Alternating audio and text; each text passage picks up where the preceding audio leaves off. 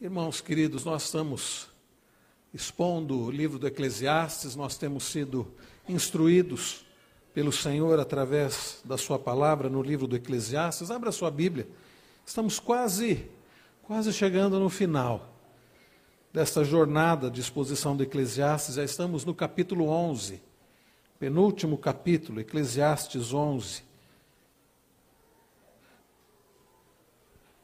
Eclesiastes 11.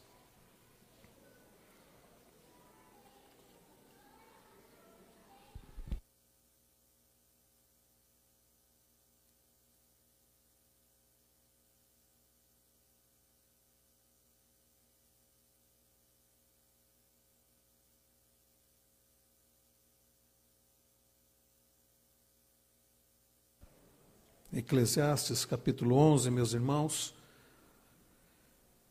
Eu lerei os seis primeiros versículos, Eclesiastes 11, de 1 a 6, diz-nos assim as Sagradas Escrituras: Lança o teu pão sobre as águas, porque depois de muitos dias o acharás. Reparte com sete, e ainda com oito, porque não sabes que mal sobrevirá à terra. Estando as nuvens cheias, derrama um aguaceiro sobre a terra Caindo a árvore para o sul ou para o norte, no lugar em que cair, aí ficará. Quem somente observa o vento nunca semeará, e o que olha para as nuvens nunca cegará. Assim como tu não sabes qual é o caminho do vento, nem como se formam os ossos no ventre da mulher grávida, assim também não sabes as obras de Deus, que faz todas as coisas. Semeia pela manhã a tua semente e à tarde não repouses a mão, porque não sabes qual prosperará, se esta, se aquela, ou se ambas igualmente serão boas. Até aqui, versículo de número 6. Como já oramos, que o Senhor aplique a Sua palavra ao nosso coração. Queridos irmãos, há, há duas semanas eu iniciei a mensagem perguntando, né, estamos chegando no meio do ano, estamos no meio do ano, e eu comecei perguntando: ah, o que você, você fez até aqui, ou como você aproveitou a vida até aqui? Mas hoje a pergunta é: daquilo que você, no final do ano, certamente planejou, eu não sei se você consegue lembrar o que você planejou no final do ano, quanto daquilo que você planejou você executou? É possível que muitos aqui, ao tentarem lembrar do que planejaram, dos propósitos, chega à conclusão que muito pouco fizeram. Talvez alguns nem começaram e já estamos no meio do ano. Quantos estão como que paralisados? Quantos estão, e este é o problema, inertes, inoperantes? Muitas pessoas, queridos, parecem que estão paralisadas na vida, talvez porque não têm um propósito claro para a sua vida, estão naquela filosofia da música Deixa a vida me levar.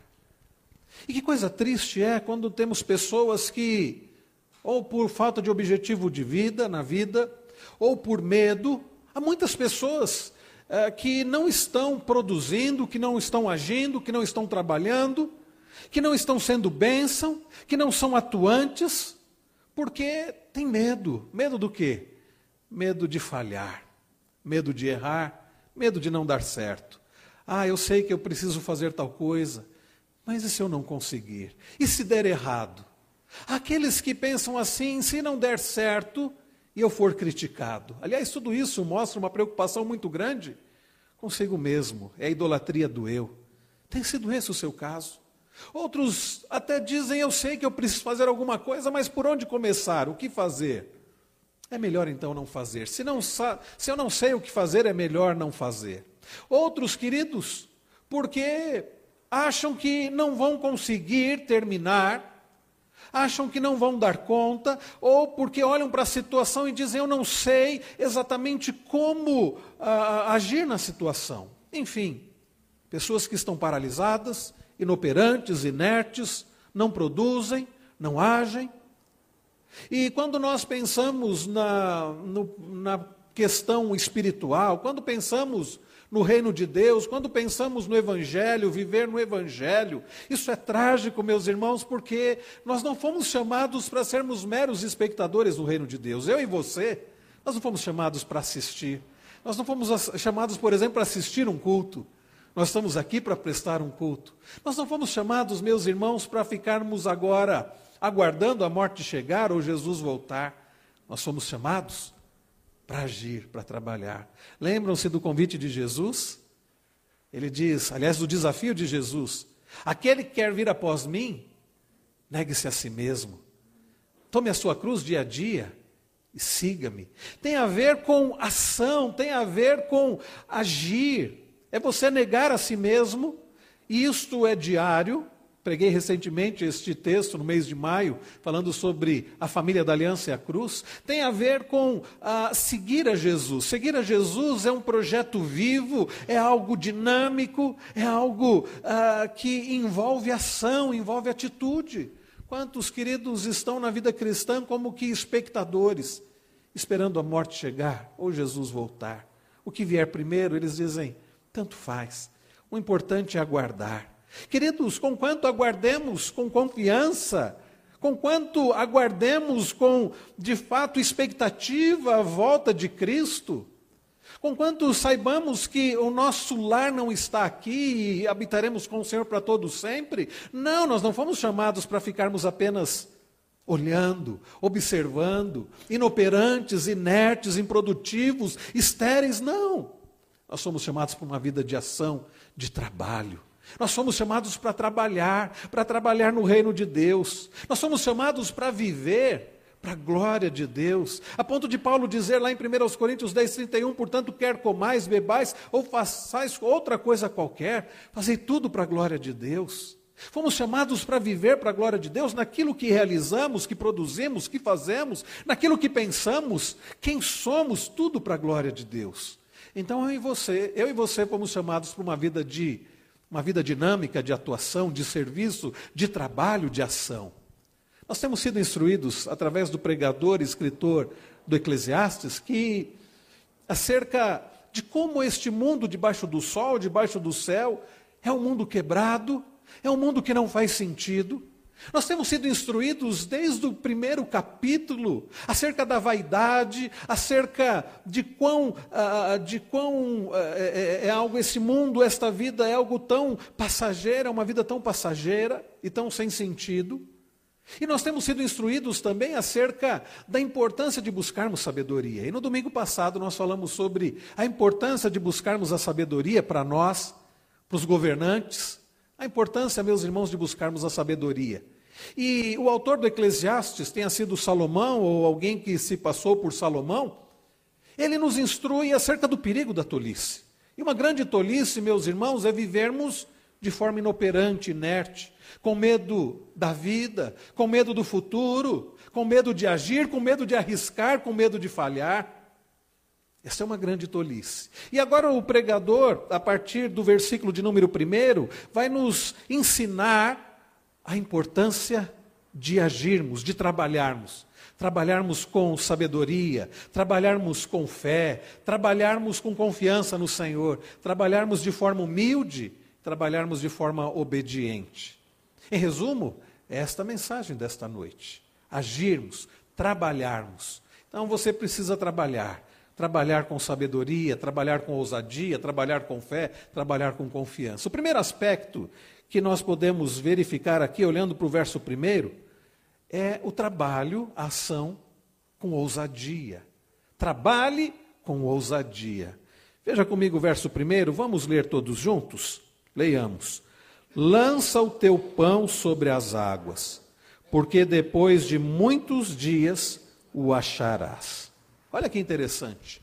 Lança o teu pão sobre as águas. Eu confesso aos irmãos que ao ler esta passagem, ao ler este versículo, eu fiquei tentando entender o que o pregador, o autor aqui do Eclesiastes quer dizer.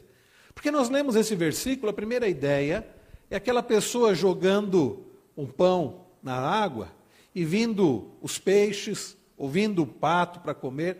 Alguns de vocês já devem ter feito isso. Jogado um pãozinho, jogado um alimento na água para o peixe comer, ou para o pato vir e comer. Será que é disto que o pregador está falando? Certamente não. O que é lançar o pão sobre a água? Aliás, é curioso porque ele diz: lança o teu pão sobre as águas, porque depois de muitos dias o acharás. Nisso eu fiquei mais confuso ainda. Depois de muitos dias o acharás. Eu jogo um pão e como eu vou achar depois de muitos dias? Mas lembre-se que a ideia de que o pão, ainda naquela época, não era como o pão hoje, era como um disco.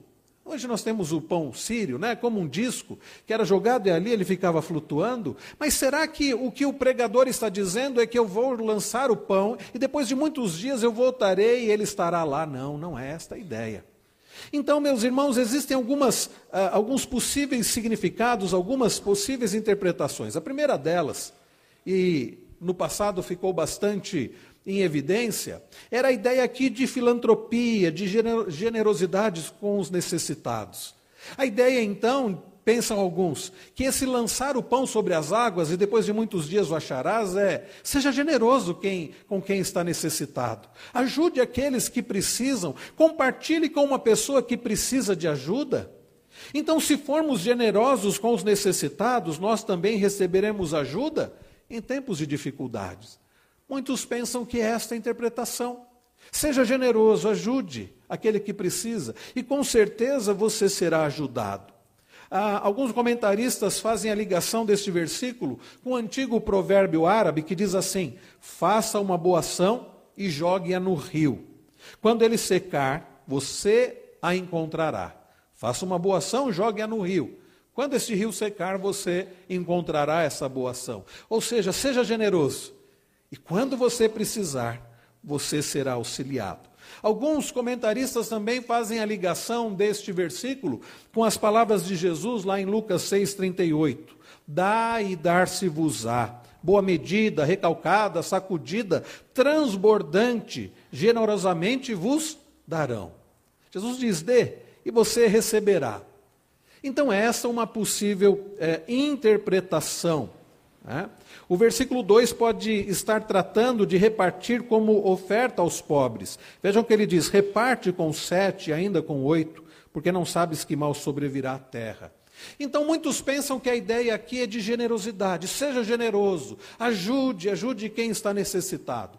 Há uma outra corrente de interpretação que diz que este versículo de número 1 tem a ver com o chamado para a indústria prudente, ou seja, semear sementes numa planície inundada. Se você semear sementes numa planície inundada, depois de tempos você colherá ali daquele fruto. Um comentarista, por exemplo, faz a, a, a ligação, a, comenta sobre quando a água, as águas do rio Nilo, elas recuam, Aquele solo fica encharcado. Então as pessoas jogam sementes ali, né? e depois de tempos eles colherão, elas colherão trigo. É ainda a ideia, meus irmãos, de, de agir com ousadia. Mas existe um terceiro, e me parece o mais que mais ah, ah, se encaixa com a correta interpretação, que é a interpretação mais provável, tem a ver com investir no comércio um comércio internacional, um comércio marítimo. A maioria dos estudiosos, dos comentaristas que eu consultei, dizem o seguinte: a ideia aqui é, é você tem o seu produto. E você deve então vender o seu produto usando navios. Você coloca o seu produto nos navios, esses navios vão embora, e depois de meses, em, algum, em alguns casos até anos, esses navios vão retornar. Vão retornar trazendo o valor né, em troca daquele seu produto. Por exemplo, quando nós olhamos no, no, livro dos reis, nós lemos que Salomão mesmo, provável autor aqui do Eclesiastes, tinha uma frota de navios e eles partiam de três em três anos. E esses navios voltavam com ouro, voltavam com muitas coisas e era um investimento. Agora, era um investimento de risco, por quê? Havia, havia piratas, havia risco do navio afundar.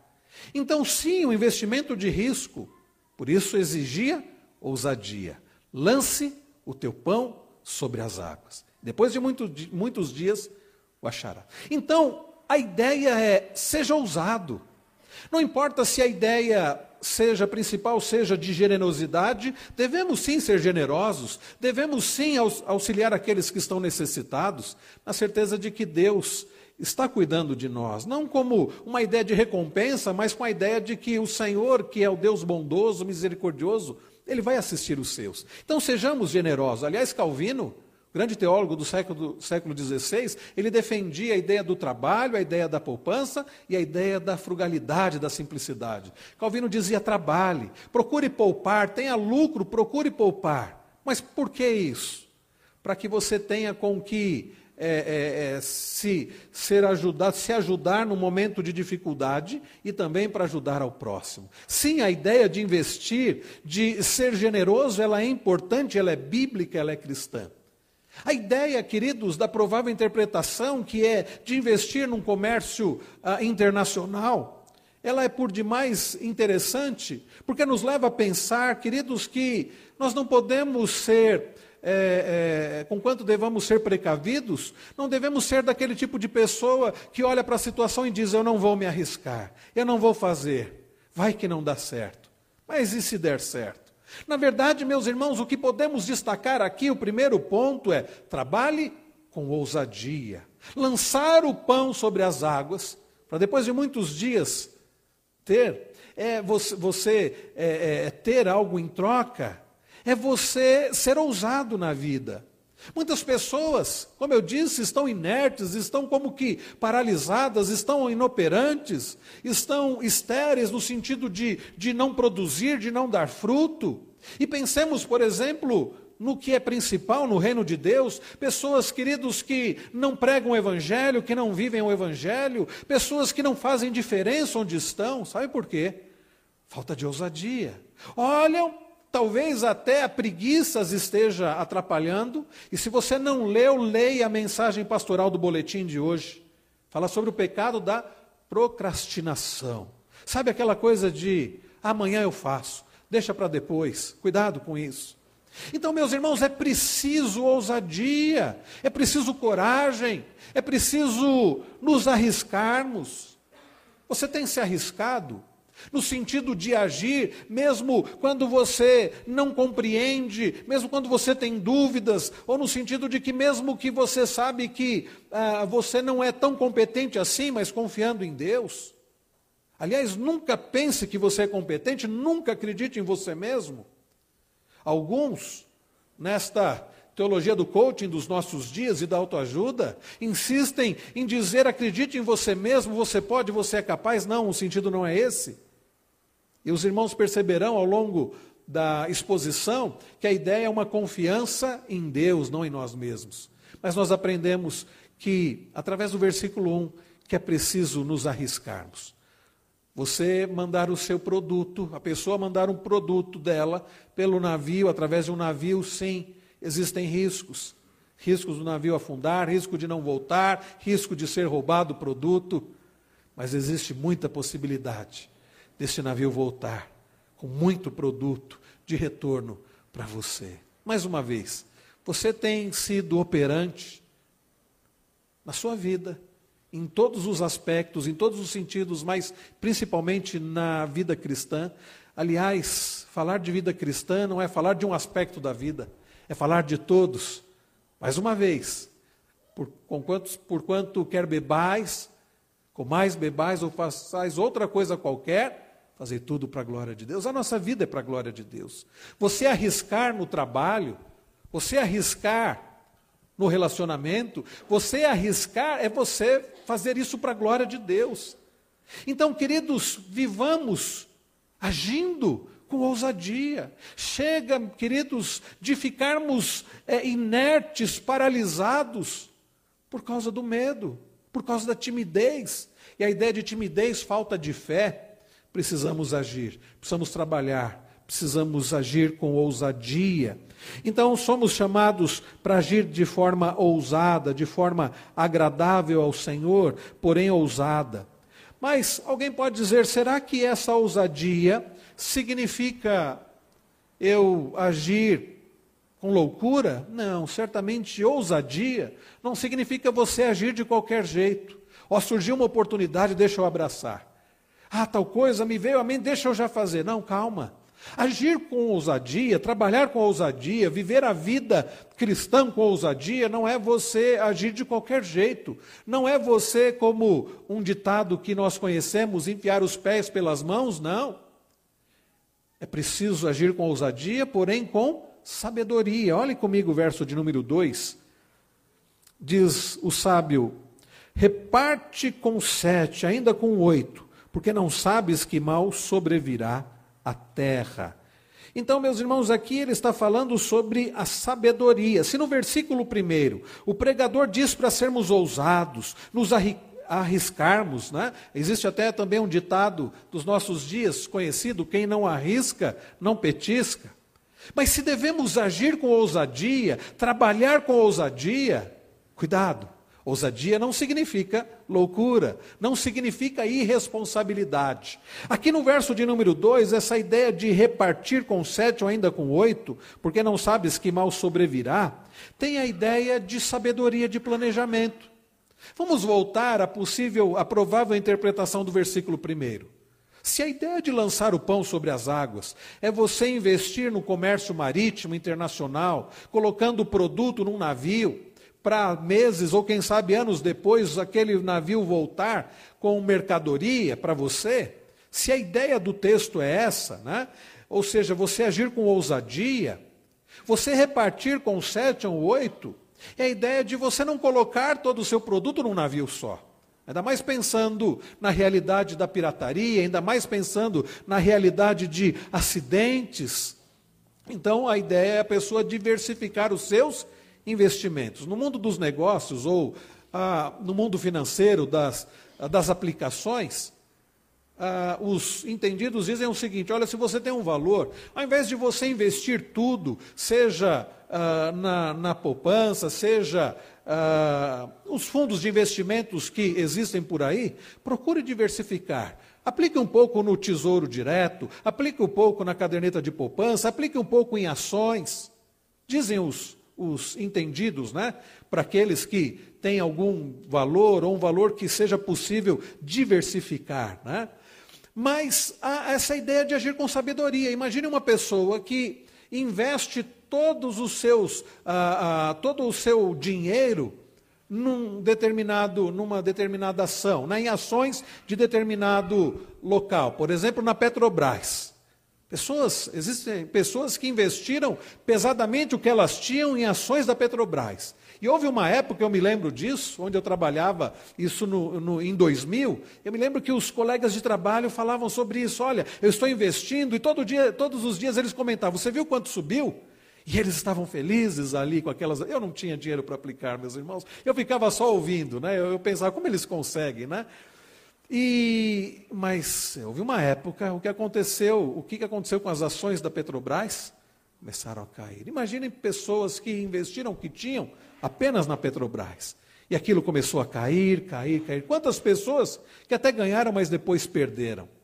Não são poucos os casos de pessoas que no investimento Perderam tudo. Na, da noite para o dia, perderam tudo. Então a ideia do texto é: viva, trabalhe, age de forma ousada, age ousadamente, mas com sabedoria. Ah, irmãos, ao pensarmos acerca da nossa vida, ao tirarmos dessa aplicação do mundo do financeiro, de aplicações, porque a aplicação da palavra de Deus é para a nossa vida como um todo, Será que nós temos agido com ousadia e sabedoria? Será que você, no seu dia a dia, no relacionamento familiar, você é marido, você é esposa, os que são pais, será que nós temos agido com ousadia e sabedoria? Será que onde nós trabalhamos, no nosso testemunho, na forma como nós vivemos e falamos acerca de Cristo, temos nós, meus irmãos, agido com ousadia e com sabedoria? Nós precisamos de fato agir com ousadia, mas não podemos nos esquecer da importância da sabedoria. Muitas pessoas, queridos, em nome de agir com ousadia, acabam por dar um mau testemunho, acabam por é, é, cometer tolices por falta de sabedoria. Irmãos, ah, o pregador quer que assumamos riscos, mas não os tolos. Por isso ele adverte no versículo 2: reparte com sete ou ainda com oito, porque não sabes que mal sobrevirá à terra. Então é preciso ser ousado, porém ser sábio. Isso nós aprendemos, com isso nós aprendemos a importância de planejamento. Muitas pessoas até tentaram se arriscar, até procuraram agir com ousadia, mas foram de mal a pior. Ué, mas a palavra não diz para sermos ousados? Sim, mas não diz para sermos tolos. Não pode ser uma ousadia com tolice. Não pode ser uma ousadia louca, é preciso uma ousadia com sabedoria.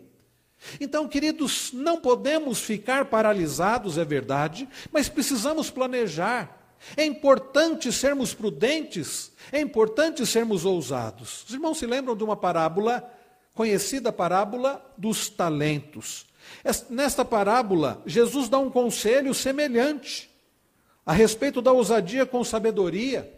Um homem rico, um rico senhor sai para uma viagem e antes dele sair, diz-nos Jesus nesta parábola, está lá em Mateus 25, antes dele sair, ele deu a um dos seus servos cinco talentos. A outro, ele deu dois talentos. E ao terceiro, diz Jesus que ele deu um talento. E então ele viajou.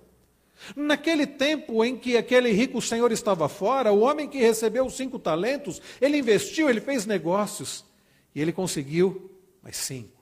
O outro que havia recebido dois talentos também fez negócios, investiu e conseguiu mais dois. Mas aquele, diz Jesus, que recebeu um talento só, era um homem por demais precavido. E vejam, por vezes, precaução, ela é apenas uma roupagem para falta de fé, para falta de coragem, para falta de confiança no Senhor, para falta de ousadia e acaba sendo, por exemplo, a procrastinação. Aquele homem que Jesus diz que recebeu um talento, o que ele fez, os irmãos, eu creio que estão lembrados da parábola. Ele esconde. Ele fica com receio, porque aquele homem que deu o talento, aquele rico senhor, era um homem muito exigente. Ele ficou pensando: e se eu agir de forma arriscada e perder tudo?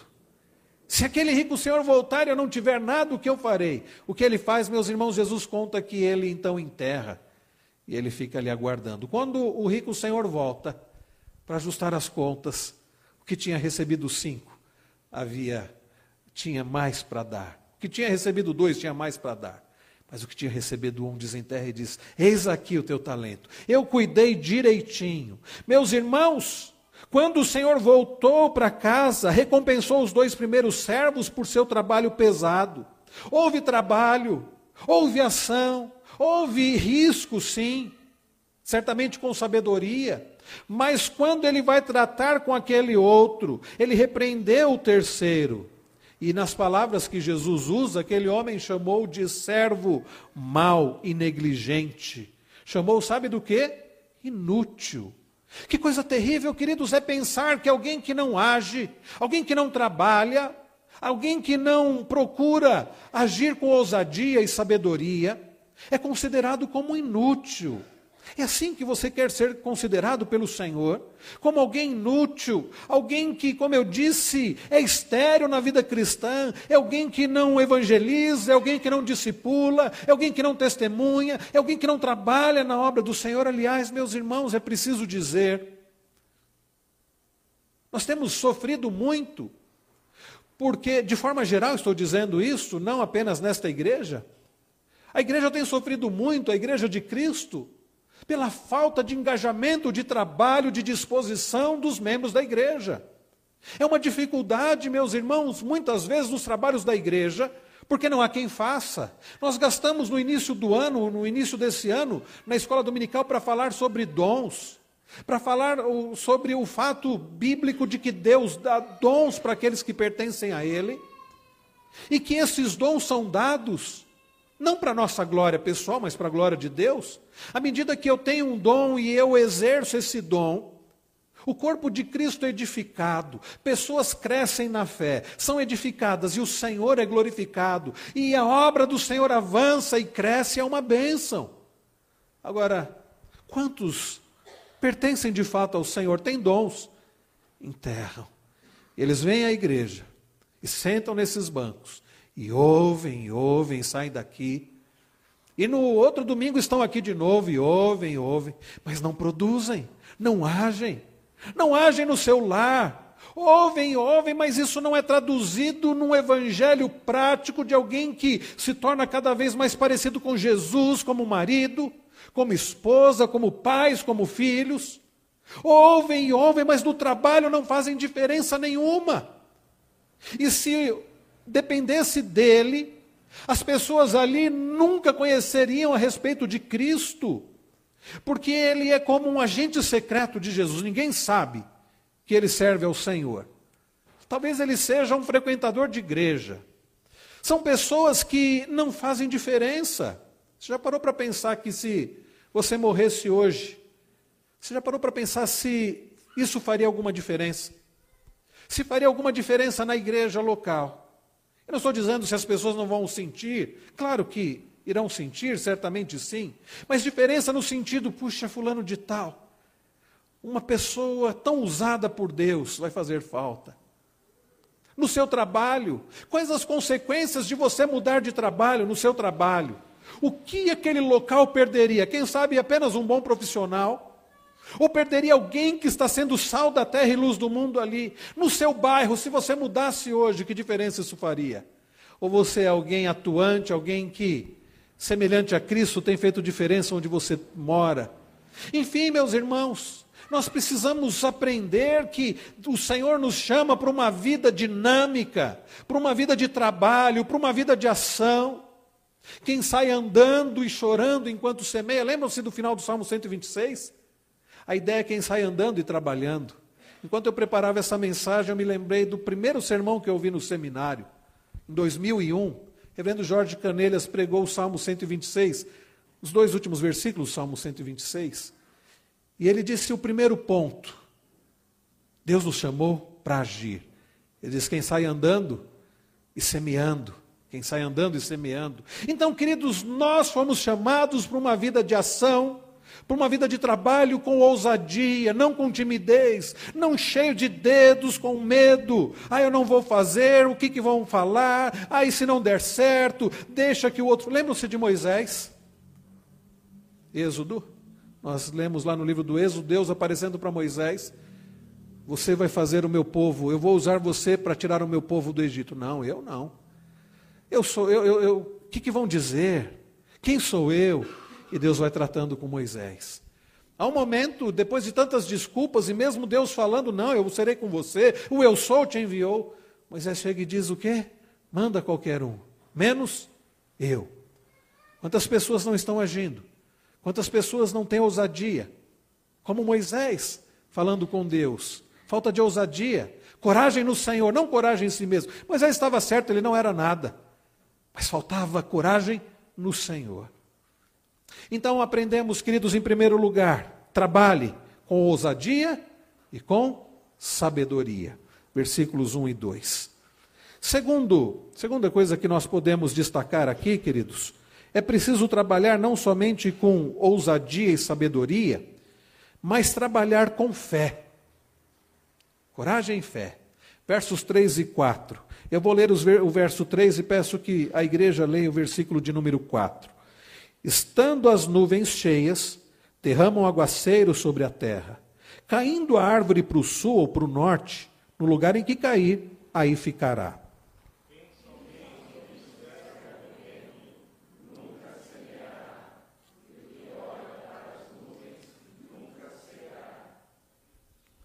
Muito bem, meus irmãos, vejam o que diz agora o pregador.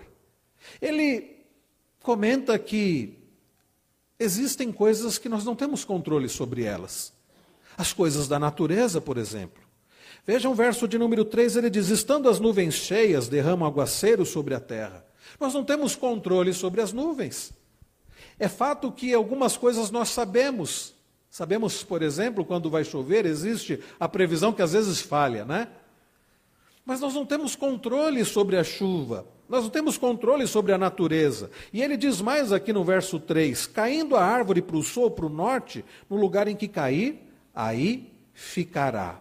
Vejam, queridos, ah, não há. O que, o que um fazendeiro, por exemplo, pode controlar é o tempo em que ele semeará. Mas ele não controla a época, as épocas de chuva, ele pode ter essa previsão. Tal época é época de chuva, tal época é época de seca. Mas às vezes as coisas mudam tanto, e nós temos experimentado isso em nossos dias, de mudanças climáticas. Nós não temos controle sobre a natureza, Deus tem. Vejam, nós podemos destacar aqui que, apesar de existir um tempo de plantar e tempo de arrancar o que se plantou, e o autor aqui, o Kohelet, o pregador, ele escreve isso no capítulo 3, verso 2, o, o, fazendeiro parece não conhecer o tempo. Lá atrás, no capítulo 10, o pregador nos apresentou um dono de casa tolo que era preguiçoso demais, até para consertar, consertar o telhado. E esse telhado ficou sem conserto até que chega uma hora que cai. Lá o versículo 18. Agora, o fazendeiro, aqui no capítulo 11, também se recusa a trabalhar, mas é um outro tipo de tolo, é uma outra tolice. Ele continuou observando e esperando. Vejam que ele diz no verso de número 4: Quem somente observa o vento nunca semeará, e o que olha para as nuvens nunca secará. A imagem aqui é de uma pessoa que fica apenas observando. Será que é hora de plantar? Ah, eu acho que não, porque a condição ainda não está ideal. E se eu plantar agora e chover muito e eu perder a minha plantação? Será que é hora de plantar? Mas e se fizer muito sol? Ah, é melhor não plantar, não. Vai que faça muito sol e seque tudo e eu perca a minha plantação. Será que é hora de colher? Ah, pelo que eu estou observando da, do tempo, é melhor esperar. O que acontece com uma pessoa assim? Vejam que ele diz: quem somente observa o vento nunca semeará, e o que olha para as nuvens nunca cegará. Aqui é como resultado da desobediência do que o pregador nos ensina no início aqui do capítulo 11. Se você não for ousado, ousado sim com sabedoria, você não vai sair do lugar, você não vai fazer diferença, sua vida não vai fazer diferença, você não vai glorificar a Deus com o que Ele tem te dado, com o que você é e com o que você tem. Pessoas, meus irmãos, que não trabalham, que não agem com sabedoria, que não agem com coragem no Senhor, que não se dedicam, que são, têm a síndrome do mar morto. Já ouviram falar da síndrome do mar morto? O mar morto ele só recebe. Ele só recebe, ele não dá nada. E o mar morto tem uma salinidade tão grande que não tem vida ali. Algo que só recebe, há pessoas que só recebem e recebem e recebem e não dão nada e não produzem, e não agem, e não, fortalecidos pelo Senhor, não fazem diferença. Você é aquele tipo de espectador no reino de Deus, como eu tenho dito desde o início. Sabe o que acontece? Ele não faz nada. É isso que você quer? Imagine você chegando ao final da sua vida e olhando para trás. Não produziu nada, não fez diferença não viveu para a glória de Deus. Eu não estou falando aqui em termos de salvação, ah, quem não, não age, é, é, não, não estou dizendo que isso implica na sua salvação. O que eu estou dizendo é que o salvo, nós fomos chamados, meus irmãos, para dar frutos. Lembram-se das palavras de Jesus? Nós lemos lá em João, ele fala que ele é a videira verdadeira e o pai é o agricultor. É interessante nós observarmos, meus irmãos, que Jesus fala que todo aquele que dar fruto, ele limpa para dar mais fruto ainda. João 15 fala sobre a videira e os ramos. E o interessante aqui de João 15 é notar que o Senhor é a videira, o Pai é a videira verdadeira. Mas Jesus é a videira verdadeira e é agricultor. Queridos irmãos, nós precisamos aprender aqui, abra sua Bíblia aqui em João 15. Ele diz: Eu sou a videira verdadeira e o meu pai é o agricultor. Todo ramo que estando em mim não der fruto, ele o corta. Quem corta? Aquele que é o agricultor, que é o Pai. A pergunta é: você está ligado a Jesus, que é a videira verdadeira? Você está ligado ao Senhor? Há alguns aqui que talvez possam ter dúvida quanto a isso. Será que eu estou ligado à videira verdadeira, que é Cristo? Será que eu pertenço ao Senhor? Se você tem essa dúvida, eu digo para você: não saia daqui com essa dúvida. Creia em Jesus como seu Senhor e Salvador. Tenha nele o seu suficiente Salvador e o seu Senhor. Todo aquele, todo ramo que estando em mim, diz Jesus no verso 2, não der fruto, ele o corta. O agricultor, que é o pai, o corta. E todo que dá fruto limpa para que produza mais fruto ainda. Então Jesus diz no verso 3 para os seus discípulos: Vós já estáis limpos pela palavra que vos tenho falado. Permanecei em mim e eu permanecerei em vós. Como não pode o ramo produzir fruto de si mesmo, se não permanecer na videira, assim nem vós o podeis dar, se não permanecerdes em mim. Então, queridos irmãos, é preciso considerar se estamos em Cristo, se estamos naquele que é a videira verdadeira, porque o Pai que é o agricultor, ele vem. Ah, há muitos que talvez não produzam frutos porque não pertencem ao Senhor.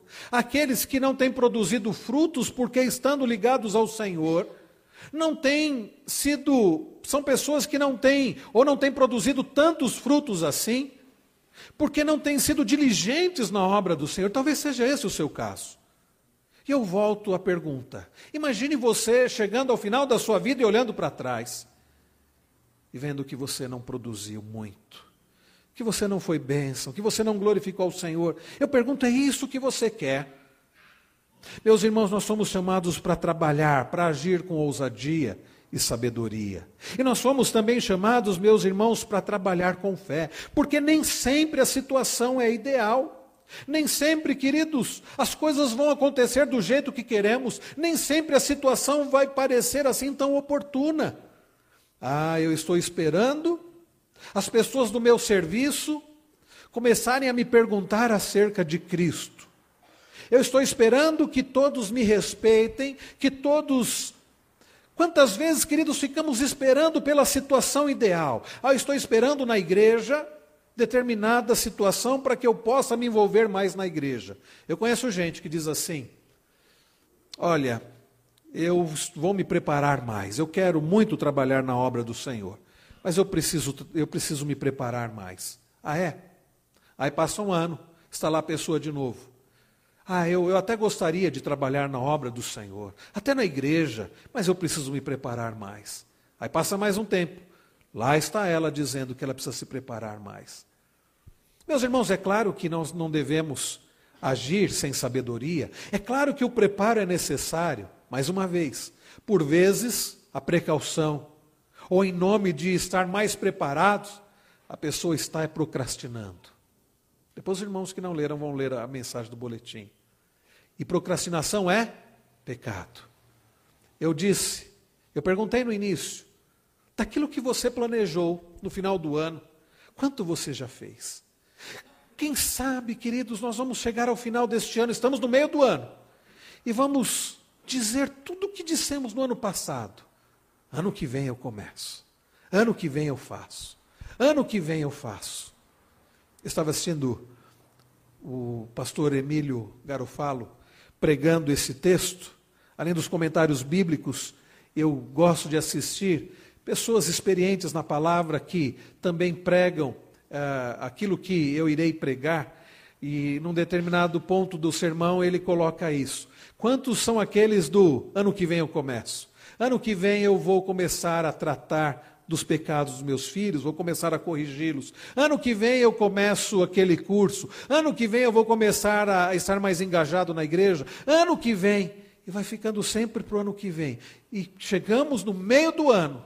E quantas coisas que nós prometemos para esse ano, nós não começamos. Ano que vem, ano que vem, ano que vem. Trabalhe. Haja com ousadia e sabedoria. Trabalhe com fé. Por que com fé? Porque, como nós lemos aqui, meus irmãos, dos versos 3 e 4, nós não conhecemos a situação. Por vezes a situação não vai estar ali perfeita para nós, mas nós cremos quem cuida da situação. Você tem confiado no Senhor? É provável que a sua falta de, de engajamento, é provável que sua falta de ação, de ousadia, a sua falta de trabalho, a sua falta de frutos, de dar frutos, a sua falta de engajamento no, no, nos trabalhos da igreja, no reino de Deus, seja falta de fé. Sim, você olhar para você mesmo não vai ajudar muito, porque Moisés, como, como Moisés que olhou para si mesmo, quem sou eu para libertar aquele povo no Egito? Não, Moisés não era ninguém mas ele tinha o Todo-Poderoso com ele. Ele tinha o Eu Sou. Ele tinha aquele que, tem, que tinha poder para abrir o mar como Deus fez. Ele tinha aquele que o estava mandando, o estava guiando, o estava fortalecendo, que enviou as dez pragas. Quantas vezes nós olhamos para nós mesmos e é por isso que nós não fazemos, é por isso que não agimos, é por isso que não damos frutos, é por isso que não fazemos diferença, porque olhamos para nós mesmos e o que nós vemos pessoas impotentes, pessoas fracas, pessoas débeis, pessoas finitas.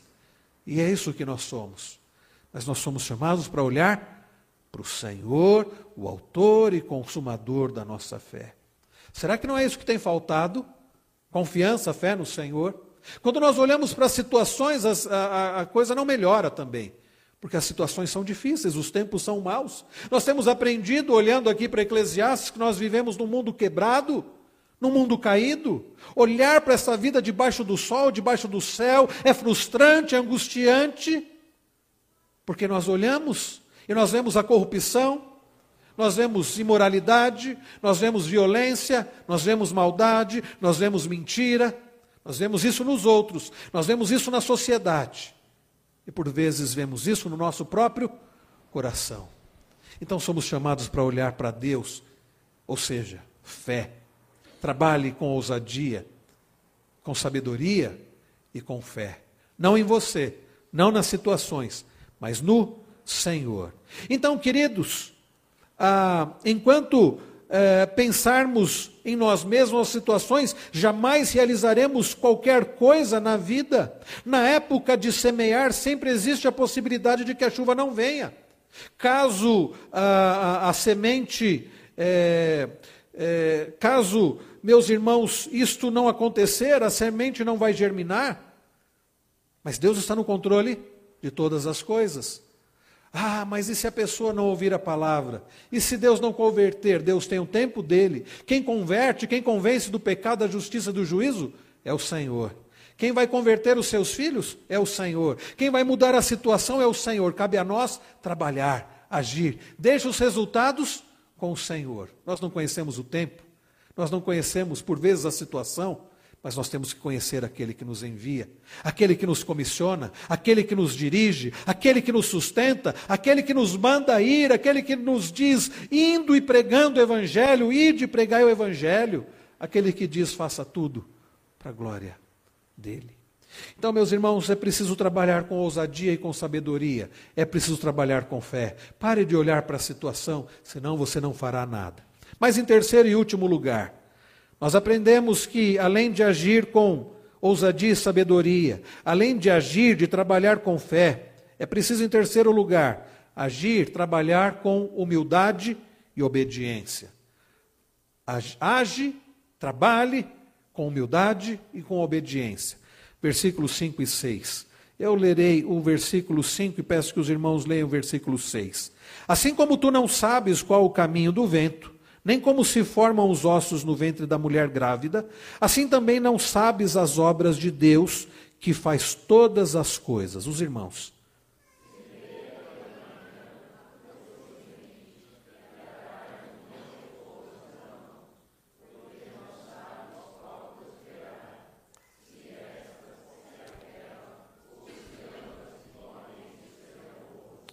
Obrigado, irmãos. Vejam, o que é que nós sabemos? O pregador chega no verso de número 5, ele diz: Assim como tu não sabes qual o caminho do vento, nós não sabemos qual é o caminho do vento.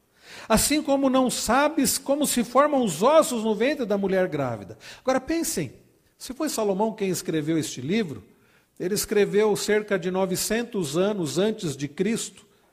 Nós estamos com um texto de no mínimo 2.900 anos. Foi escrito há 2.900 anos atrás. Alguns creem que não foi Salomão, que foi alguém que se passou por Salomão, e aí nós dataríamos esse texto de uns 300 e pouco antes de Cristo. Estaríamos então uma distância de 2.300 anos.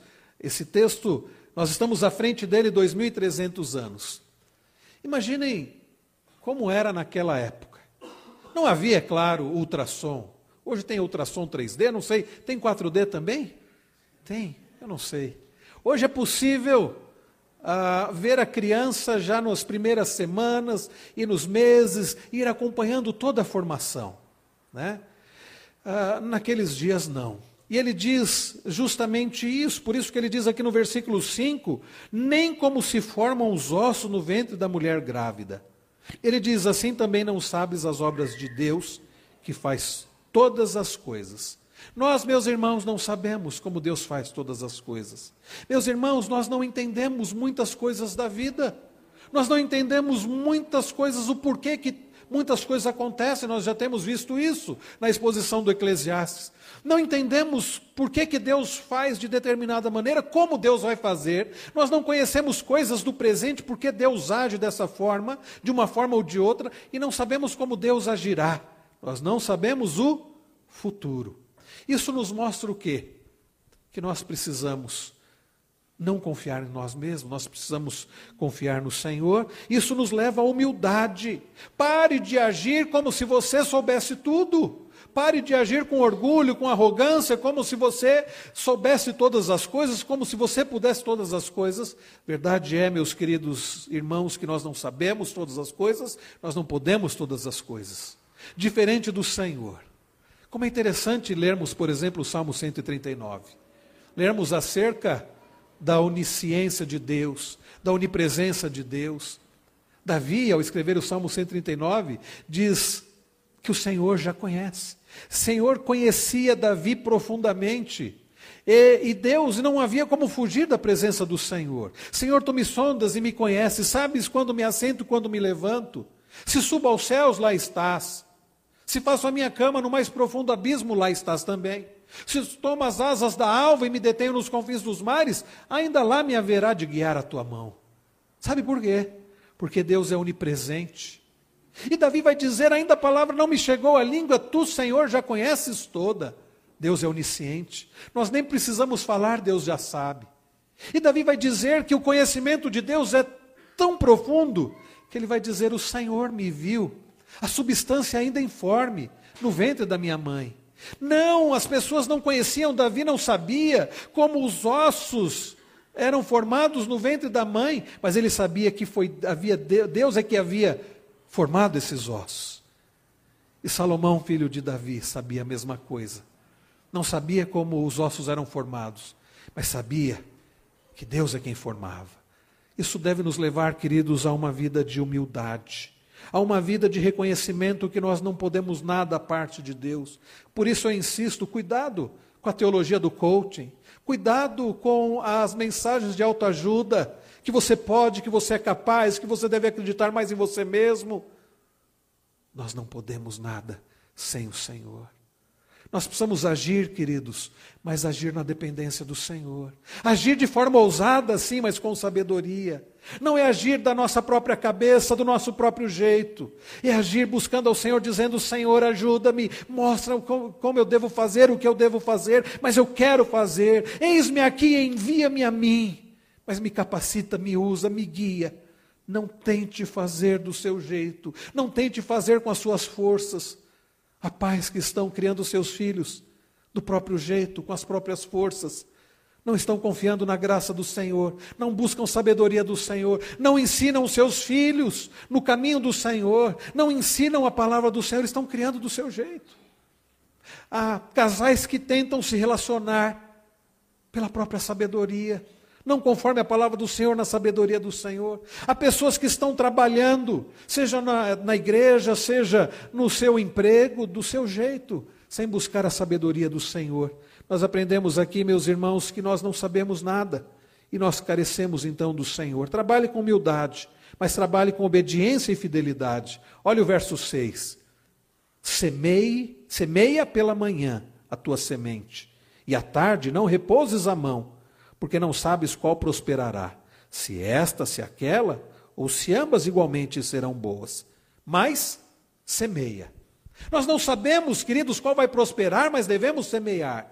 Aquele que sai andando e chorando enquanto semeia. Então, queridos, é preciso agir, é preciso trabalhar, é preciso, meus irmãos, com ousadia, com sabedoria, com humildade, com fé, com fidelidade. Seja fiel ao Senhor, obedeça ao Senhor. Você precisa agir, e eu também, com fidelidade ao Senhor, com humildade, com coragem. Talvez você esteja ouvindo essa mensagem hoje e esteja perguntando: mas será que é possível? Será que eu sou capaz? Não, nem eu e você somos capazes. Mas nós servimos o Deus Todo-Poderoso que nos capacita. E você deve buscar ao Senhor, dizendo como Isaías, não como Moisés, Moisés disse: Senhor, manda qualquer um, menos eu. Isaías disse: Eis-me aqui, envia-me a mim. Senhor, Eu não quero eu não quero apenas ser um espectador. Eu quero ser alguém que age, que trabalhe, que dá fruto. Eu quero fazer diferença. Por isso, Senhor, usa a minha vida. Resolva trabalhar, agir com ousadia, buscando sabedoria do Senhor, de forma agindo com fé e com humildade, mas obedecendo de forma fiel. É por isso que nós lemos: Semei pela manhã a tua semente, à tarde não repouses a mão. Então trabalhe, age, porque não sabes qual prosperará, se esta, se aquela, ou se ambas igualmente serão boas. Irmãos, sim, é possível que nem sempre as coisas saem do jeito que nós queiramos. Por isso que no Salmo 126, o salmista diz: aquele é, quem sai andando e semeando, quem sai andando e chorando enquanto semeia. É possível que na, em nossa ação venha o choro, venham lutas, dificuldades e sofrimento. Mas lembram-se como o salmo termina? Quem sai andando e chorando enquanto semeia, voltará com júbilo, trazendo seus feixes. Quem é o dono da obra é o Senhor, quem é o dono da vida é o Senhor. A quem nós pertencemos é o Senhor. É Ele quem efetua em nós tanto querer como realizar.